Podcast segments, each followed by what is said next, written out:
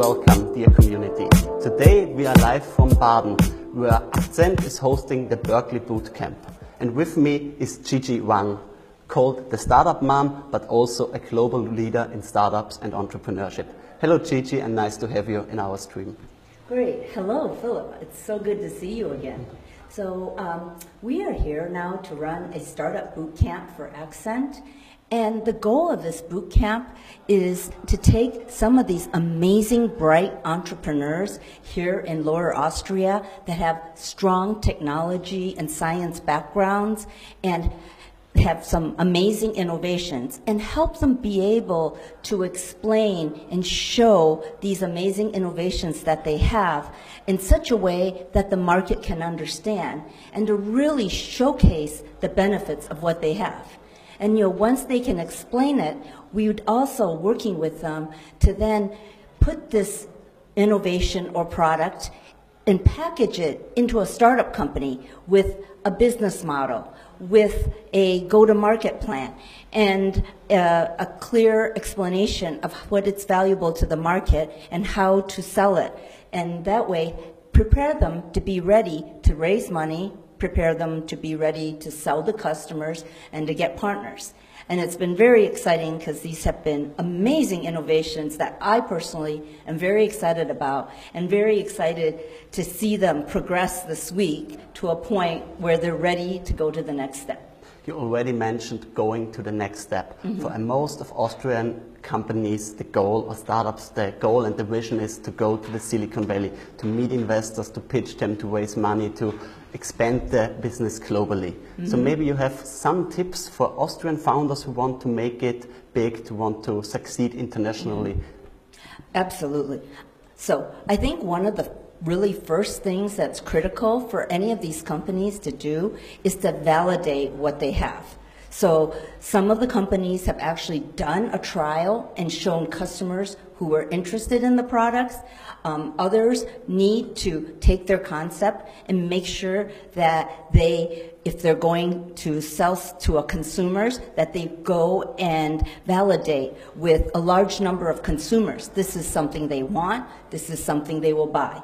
And also to validate that there's big companies if that's your target market, are interested in it. So do a bunch of validation and show that there's people who are really interested in what you have and are willing to pay for it. So that's step one, is the validation. Then step two is to develop a business model, which is significant. And one thing that European uh, startups and entrepreneurs should be, understand is that um, the numbers that are expected in Silicon Valley are much bigger. So maybe an investor is happy with a $10 million business, but in Silicon Valley, many of the investors will say, I'm not interested and this is a, unless this is a $100 million business. So understand the different scale that is required by Silicon Valley investors. And then a third thing is there's a concept that Silicon Valley is the land of lots of money, and that's where it is. And there is indeed a lot of money, a lot more money in Silicon Valley.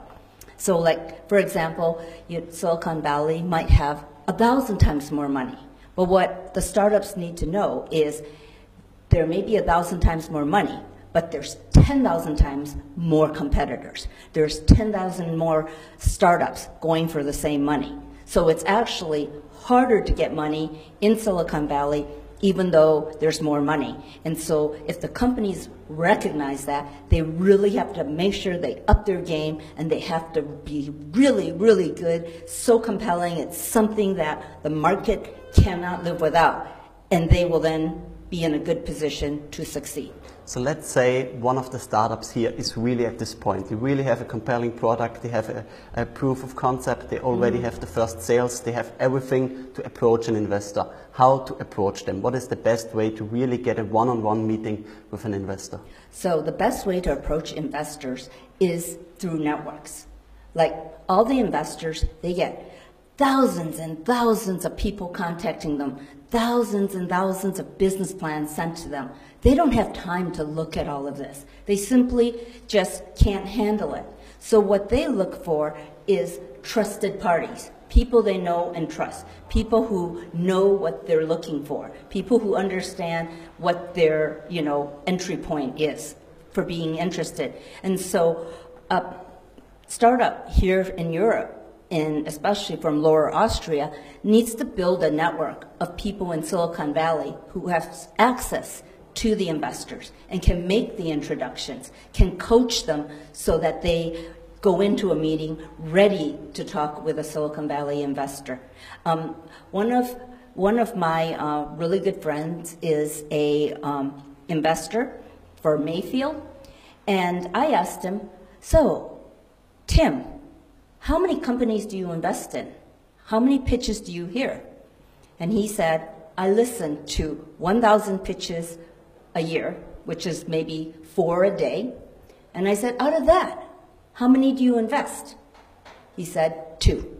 Two out of the thousand that he listens to, he invests in. So the bar is really high. And you, you know, if you know the bar is really high and you have a great product and you have a great business model and you do everything to reach that high bar, then you're in a good position to raise money. Okay. Since your time is really limited, I'm really wanting to only ask one more question, and this is, as we are on the broadcast and focusing on the future, okay. and our next magazine will be about the world in five years. What do you think are the mega trends for the next five years? What will be different in five years from now than it is today? Um, one of the big, big mega trends is um, data. Like now, everything's going digital. Um, like you can do so much on your phone. In fact, for the boot camp, I have a foghorn on the phone that I can play to get people to sit down. I mean, and so everything's on data. They could probably measure how many times I play the horn or things like that. So using, so I think all the startups need to look at where is what they're doing? Where can it be digital? Where can we collect data? And how can we analyze that data to make our service better, to reach more customers, to make more sales? And then the second trend I want to touch upon is blockchain. I mean, blockchain, all the large companies, all the governments, technologies are really looking into developing blockchain as a backbone infrastructure and technology for transactions. And so one thing is any startup, any organization that has any transactions should be become more aware of blockchain, understand how it works and understand how it might impact their business or their products. Okay. And finally, the one best startup advice that you can give to young founders? Is to listen.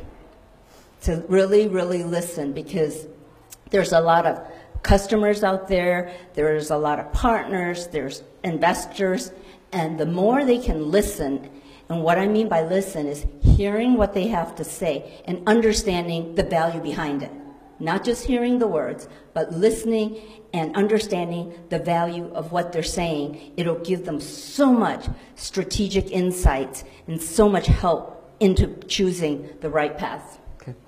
Thank you, Gigi, for your time. I know you have to go back to your class. All the best for your last time here in Austria. Thanks for being with us. And now I would like to have Thomas with me in the stream. Thank you, Gigi. Thank you very much. Please pass on the microphone. And Thank you, Thomas. Hi, Thomas. Nice Hi. to have you here. Thanks your brand already says Lympik. I've yeah. seen your pitch before. Yes. Did you bring this little piece of paper? Yes, of course. so, Thomas' pitch was all about this piece of paper. And it's not a sales slip you get at a supermarket, it's something different. Maybe you explain to me. This was the only thing I had as a professional in skiing for measuring our performance. So this was the only feedback we got. And at the end of the day, it often got thrown away or it landed in the trash or it somehow else got lost. So we built a solution which replaces this piece of paper with your mobile phone. So you're getting real-time results on your mobile phone personalized and everything is documented. You have all performances on the app. So who is actually engaging in this? Is this only the professional athletes or is this something everyone can use? In the beginning we want to focus on the professional skiers as where I was coming from. And later on we also want to use our technology in other fields like recreational sports We want to bring the technology in um, sport venues, for example, but also we want to bring the technology into schools, for example, where you can do virtual Olympics, school A in Austria against school B in Sweden, to get the kids more motivated about sports. So basically, the idea is, of this is to collect data everyone is producing while acting out in sports. Exactly, exactly. And what's the business model behind this? The business model behind it is on the one hand, we want to lower the bar for getting such a system. So we are just have a monthly fee for the hardware and then subscription based profiles for each athlete in the B2C market. And in the B2B market, we just want to focus on renting the hardware to the business and on the other side, give it to the customer for free. So the business is paying for the customer. Okay. And so you've took part of this five-day workshop here. Yes. What was the key learning that you got from this workshop? Where were the part where Gigi could provide the most value to you? I think the most important thing was um, the, the quite different thinking through American and European style. So ex- especially in pitching and all the numbers, I think there are quite a huge difference between Austria and, for example, in America. Okay, so you you're thinking that this product can go globally, that this can start here, small in Lower Austria, and that this can expand to the US or the whole world, or how big can this become? Definitely. We already have feedback. We're working together with the Canadian Biathlon team, with the national team. And so it is already global, and we totally think that it could be global. And that's our, um, our vision and our goal to connect all people to do together sports and have fun. Okay, so basically, let's say this sounds a little bit similar to what Runtastic was doing in the beginning. Yeah, yeah, yeah. Maybe you can Yeah. explain the difference a In, little the, bit. in a kind of, Runtastic was offering services for uh, running or for specific sports in general, but we are more focused in the beginning on the professionals, so it's more of a professional system. It's highly accurate in timing and measuring performances. And later on, we also want to um, do stationary stuff, for example, for example digitalized um, playgrounds. So you don't need to have a phone with you. So you can do your performances with our sensors and our hardware, and later on get the performance on the phone and compare yourself. So that's the huge difference. Do your sports without your phone, and afterwards you can check it. Yeah. Are you already on the market with this? We are going to market in um, one month. We are testing our system um, on a small scale, so we have the first production run ready, and we will push it out in one month for the skiing athletes. Okay, so maybe give us a little brief view into the future. What's going to come next? What will be the next big challenges? Where you could maybe need help? The next big challenges we want to implement next year um, skiing schools, for example. So we want to go there in the B2B market. But we also want to really push it into schools because our vision is to get the people moving. And I think one really important factor for that is getting to know it in school. I have a lot of people and lo- a lot of teachers that say, ah, the kids are not motivated in schools for sports. And we think we can do a huge favor for everybody, for the whole society, to increase a healthy society f- through our sports in schools. Okay, so earlier you mentioned you're also recruiting. Maybe to close off here, a little pitch to the community. Who are you looking for? We are looking for right now for developers, as everybody does. we need engineers in the field of hardware as well as software. And also financial marketing is a huge factor of us. We want to build a community. So if anybody out there that knows how to build a commu- community, please get in touch with me. Okay. Thank you, Stefan, for your time. All Thanks. the best. and yeah, now I would like to have Dr. Wöhrer with me. Hi, nice to have you with us. Hi. My question to you is, as it says here, you're the CEO of Permedio. Right.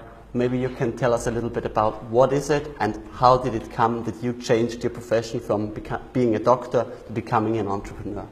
All right. Um, so first of all, I didn't really change the profession. I'm still a medical doctor, and the service that, that we are providing is actually a medical service.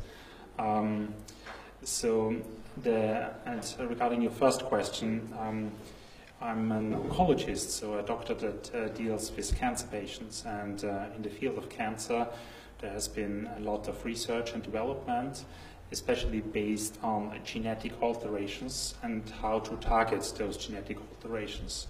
So we started with this kind of personalized oncology, And as a kind of spin off, we developed our medication safety service. Uh, should I explain it to you Yeah. what it is? All ri- all right. Give us a pitch. Okay, fantastic. So what we do is um, we analyze your genes, and we get uh, to your genes through a buccal swab.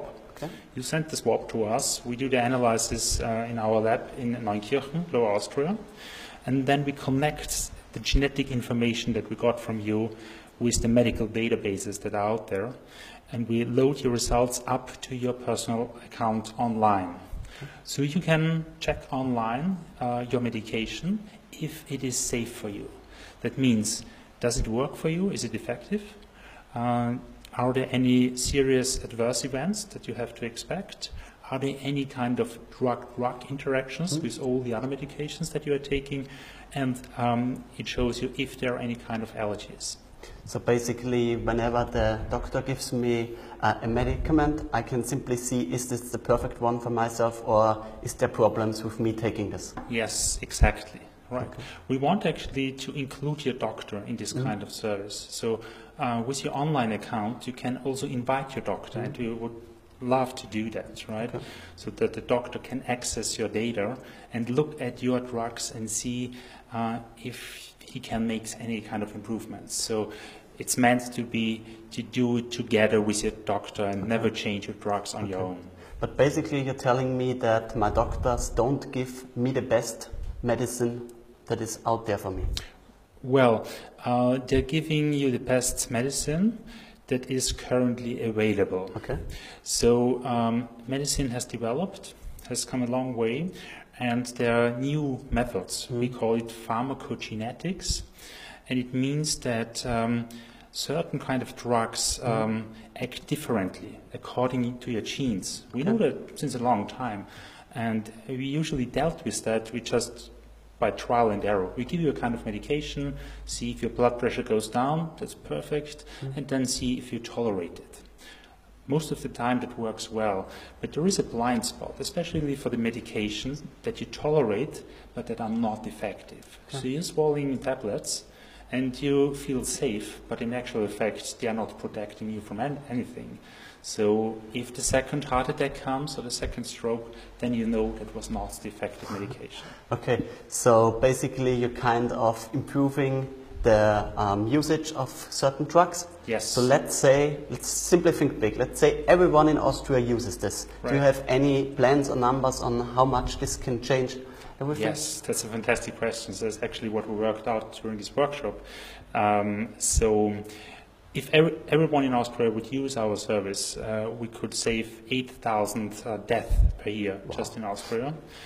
And we would uh, save healthcare costs of 830 million euros just for Austria and in a year. So that's quite significant, I would say. Okay, so we see there's a, a huge market for this and also a big need. I mean, 8,000 dead people a year is quite significant. Right. So, what's the next step? What needs to happen so that this can really go to market? Yeah, so uh, we are on the market already. Uh, what we have to do now is we have to educate the market because this is service. Um, it's not common knowledge. People have to learn about it. Also, the doctors. What does the service do for them? How does the service improve the, the medication, the prescriptions, and so on? So, we need to do a lot of convincing, a lot of education, and that will take some time. And um, I think there's no shortcut to that. we just have to uh, keep going, um, be quite honest and clear with the product that we have, and try to get as many people on board um, as we could. Okay, so maybe to finally close it up from your side, not from an entrepreneur's perspective, but from maybe from a doctor's perspective. What is one thing that every entrepreneur can learn from a doctor? Whatever entrepreneur can learn from a doctor, maybe patience. uh, so sometimes, or maybe maybe the thing. Sometimes you do your best, and uh, you try to cure a disease, and it's not working in the end. So. Um, you lose the game against death, for example. And that's actually what also happens to entrepreneurs. They do all their best. They might be intelligent people. They are hardworking, and still they're running out of luck and they have to close the company. Then they have to start again. It's nothing has nothing to do with them as a person, but sometimes it's just a, a matter of, of good luck and, and timing. Really interesting insights from your side. Thank you very much. This is the end of our broadcast here from the Accent Berkeley Bootcamp here in Baden. And thank you everyone for watching. We will come back to you soon. Bye bye.